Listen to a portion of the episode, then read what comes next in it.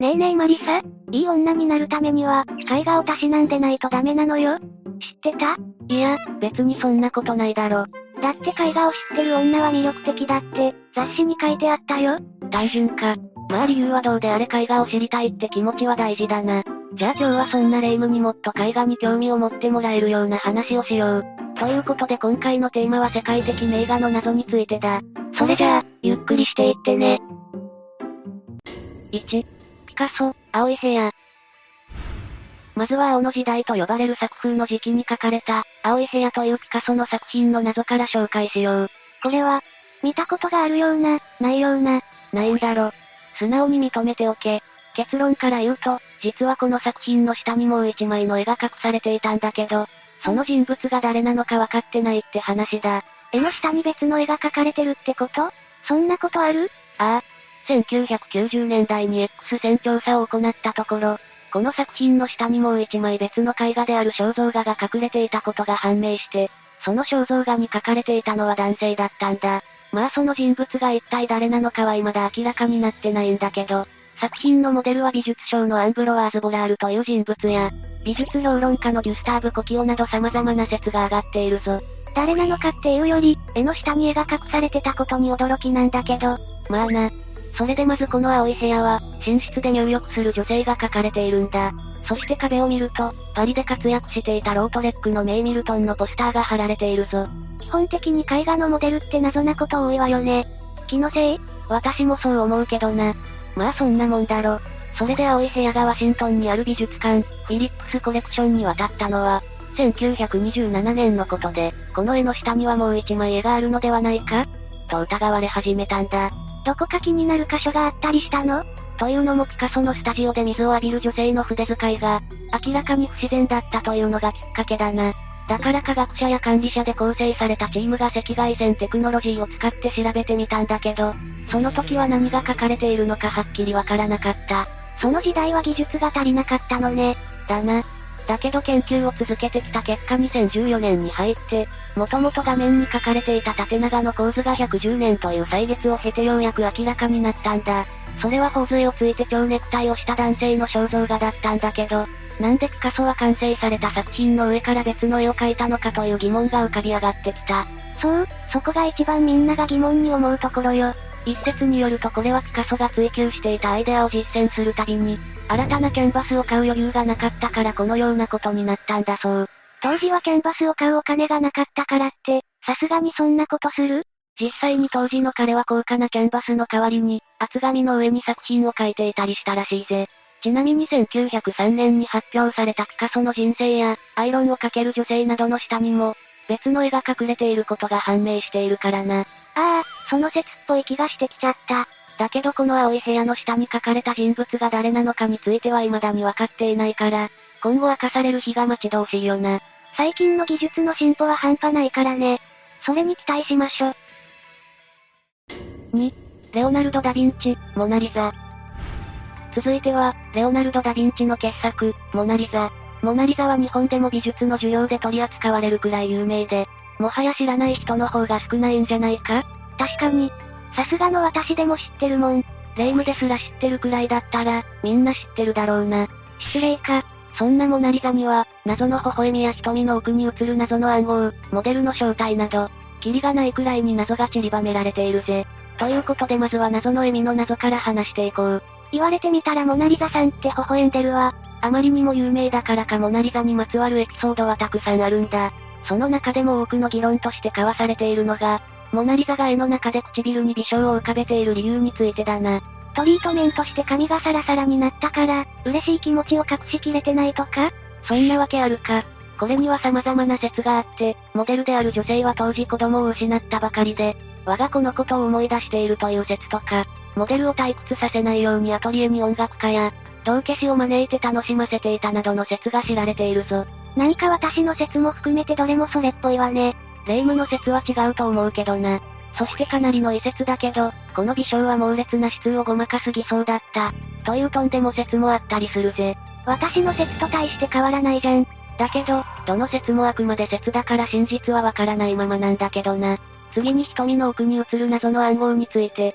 これこそ名画の謎って感じがするわよね。ああ。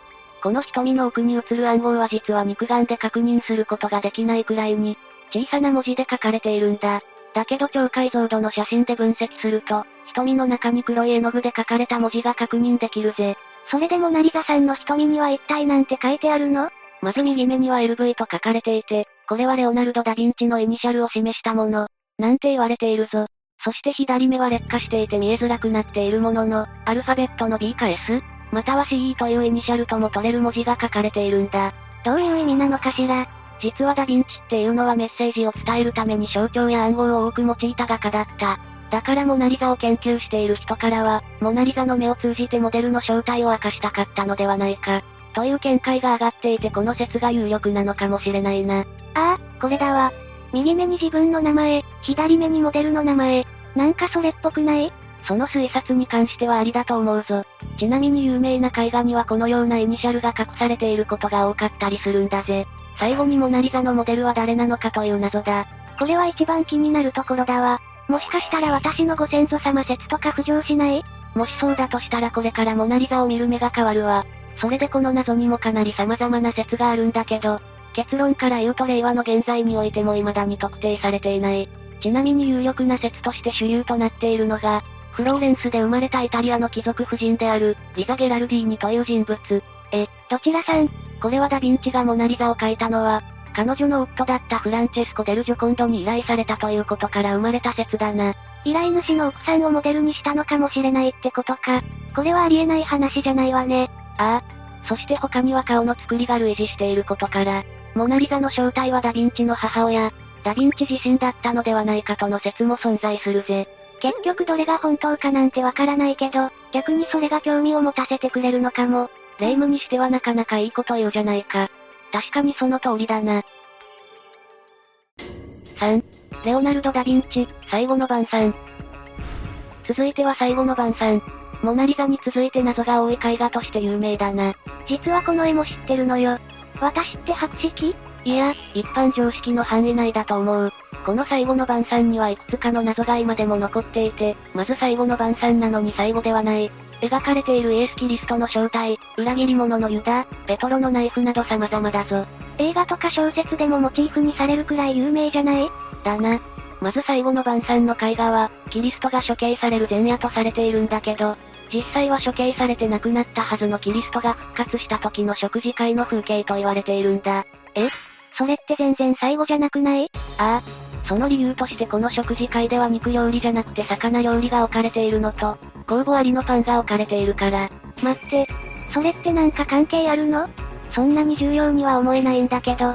というのも、キリストが処刑される前夜は杉越という宗教の日になって、その日は酵母なしのパンと羊肉を食べるのが決まりとなっているんだ。だけど絵画を見ると食卓に並んでいるのは酵母入りでふっくらとしたパンと魚だろ。お？お、確かに。そのことから最後の晩餐と言われている絵画は、キリストが処刑された前夜を描いた作品じゃなくて、復活した後の食事会を描いた作品だと言われているんだ。私は生まれてからずっと最後の晩餐だと思ってたのに、もしそうだとしたらこれ普通の晩餐じゃん。このことからキリストは処刑されて亡くなっているから、絵画に描かれているキリストは本人ではなく、本人そっくりな人だと推測されているぜ。どの道普通の晩餐。そしてこの最後の晩餐にはキリストを裏切ったとされている弟子が存在していて、その人物は左から5番目に書かれているユダという人物だ。さらにそのユダが隠し持っている袋には銀貨が30枚入っていると言われていて、これでキリストを撃ったという説があるぜ。極悪じゃんユダさん。人を撃っちゃダメよ。このユダの謎は未だに議論されていて真実は分かっていない状態だ。最後に左から4番目に書かれている人物の、ペトロが右手に持っているのはナイフなんだけど、ペトロはなんでナイフを握りしめて身を乗り出している状態なんだろうかって話だな。誰かを刺したいんじゃない？これはキリストが捕まった際に追っての一人の耳を切り落としたのがペトロだと、ヨハネによる福音書に記されているからという説から始まった謎なんだ。いや、もしかしたら、キリストさんを銀貨で売ったユダさんのことを、霊夢の言った通り、裏切り者のユダを殺害しようとしているとか、描かれている手はペトロのものではない。真ん中のキリストが偽物だと警戒しているなどの憶測が飛び交っているけど、ペトロのナイフについてもまだ謎のまま。でもこういう解決できなさそうな謎が残ってたりすると、これからは絵画を見る目が変わってきて面白いかもね。だな。それも絵画の楽しみ方の一つだからな。4、ゴッホ、夜のカフェテラス。続いてはゴッホの名画と言われる夜のカフェテラス。これは南フランスアルルの人で賑わったカフェが書かれているぜ。そしてこの絵画のカフェにいる人物に謎があると言われているんだ。特に謎っぽいところは見当たらないけど、本当に謎なんか隠されてるの？まずこのカフェにいる客の人数に注目してみると、12人の客に囲まれた長髪の白い服を着た人物が目に入るはずだ。うんうん。髪の長い人物を取り囲む12人を見て何か思い浮かばないか？うん。街の不良に理不尽な言いがかりをつけられて困ってる人？アホか。長い髪の人を12人で取り囲むって言ったら、最後の晩餐だろ。ああ確かに。この中央に書かれた人物はまるでキリストのようにも見えて、その後ろの窓の格子は十字架になっている。さらにカフェの左側には白い服の人物に背を向けて立ち去ろうとする黒い影があって、実は最後の晩餐ではユダだけが後輩が書かれていないんだ。これは何かしらの繋がりがありそうね。しかもこの夜のカフェテラスでも影で表現されているから、この共通点は偶然には思えないぜ。これにはどんな説があるの？当然あるわよね。一説によると、夜のカフェテラスはゴッホがダヴィンチの最後の晩餐を独自に解釈して、絵にしたと言われているんだ。というのも、ゴッホは画家になる前に聖職者を熱烈に目指していたこともあって、宗教的意味合いが絵の中に含まれていたとしても、何ら不思議なことではないからな。いいね、それっぽい説だわ。これで行きましょ。さらに実際にゴッホはこの作品を書いた頃、弟であるテオに手紙で、僕は宗教が非常に必要だということを毎日感じると言っているんだ。このことから、ゴッホの夜のカフェテラスは最後の晩餐をオマージュして描いたものだ。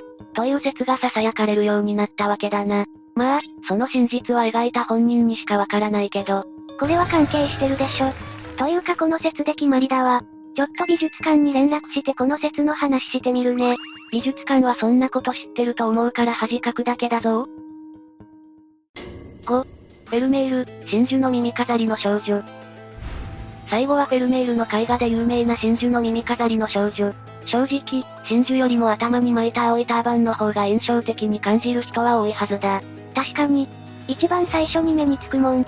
そんな真珠の耳飾りの少女で一番謎とされているのがこの少女の正体。他にも耳飾りの真珠の大きさや背景が漆黒な理由も謎に包まれているぜ。とりあえず私的には大きな真珠の謎から聞きたいかな。じゃあまず、なぜ耳飾りの真珠がこんなに大きいのかについて。文献などによるとこの耳飾りの真珠は直径2センチと言われているんだけど、日本で最もメジャーなアコヤ貝の真珠の平均的なサイズは直径0.75センチ前後。直径1センチを超えればかなりの大粒とされる真珠のサイズ感を考えると、この真珠は通常の2倍ほどと巨大すぎるんだ。たまたま大きいのが手に入ったとか？この理由じゃ弱い？もちろんこのような特大サイズの真珠も存在するけど、ほとんどが裕福な王族らが所有しているもので、当時のフェルメールが所有できる代物ではなかったからな。だけどちょうどその頃に模造真珠がヨーロッパに広まったことから、この耳飾りの真珠は模造品だという説が出てきたわけだな。ああ、模造品だったら大きさ自由自在だわ。でも真実は解き明かされてないんでしょ？ああ、知ってるのはフェルメールとモデルの少女だけ。そして次はなんで背景が漆黒なのかという謎について、気にしたことなかったけど、確かに真っ黒ね。これは背景を漆黒にすることで、少女が浮かび上がるような効果を生むからという考えが生まれて、やがてそれが通説となっていったんだ。だけどこの謎については様々な説が出ては消え、あまりの他作品との乖離から、この作品はフェルメールの作品ではないのではないか、と指摘する専門家が出てくるほどにまで話が大きくなっていたぜ。これがきっかけで争いとかやめてね。幸いなことに争いは起きてないみたいだぞ。そして2020年に最新の科学調査の結果が発表されて、そこでフェルメールが意図して漆黒一色に染めたものではなかったということが明らかになったんだ。終盤にしてやっと初めて謎が解き明かされるのね。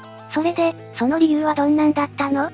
どうやらもともとは少女の右上部分に布地が重なるようにして、緑色のカーテンが書かれていたものの、描かれてから数世紀を経るうちに黒く変色してしまったそう。ということは、もともと書いてあった緑色のカーテンが劣化で自然に消えていったってこと？ああ、そうだ。だけど書かれていた緑色のカーテンの色合いがどのようなものだったか、カーテン部分以外の背景色はどんなものだったのかについては未だに謎のままだけどな。解き明かされてたと思いきや、結局は謎のままなのね。そして最大の謎と言われているのが、この少女の正体。現在は様々な説があって、ちょっと前まではフェルメールの11人のうちの1人の娘である、マーリアだと考えられてきたんだ。だけど最近有力とされているのが、トローニーがモデルかもしれないという説。トローニー？どこかの貴族か何か？トローニーっていうのは特定の人物じゃなくて、架空のキャラクターのことだ。17世紀当時のオランダではよく書かれたテーマみたいだぞ。まさかの創作説。というのもフェルメールの作品の多くが、実際に存在したモデルを描いていたことが多かったんだ。だから正体の分かっていないこの作品の少女に注目が集まって様々な説が生まれたんだけど、未だ真実ははっきりしていない。結局どれも謎のままだったわね。まあ解明されてないからこそ私は魅力を感じるんだけどな。じゃあ謎のない絵は価値がないってこと？そうじゃない。しかもそういう言い方をすると誤解を生むからやめてくれ。これで世界的名画の謎についての解説は終わりだぜ。絵画。謎だらけで奥が深かったわ。今まで絵画をそんな風に見たことなかったから、なんかちょっと興味を持てたわ。それだったらよかったぜ。ちなみに今日の話はほんの一部だから、熱が冷めないうちに第2部を開催するとしよう。いや、今日はもうお腹いっぱいなんだけど。まずは引き続きフェルメールの窓辺で。ちょっと勘弁してって。というわけで、今日の動画はここまで。動画が面白かったら、高評価とチャンネル登録よろしくお願いします。最後までご視聴いただきありがとうございました。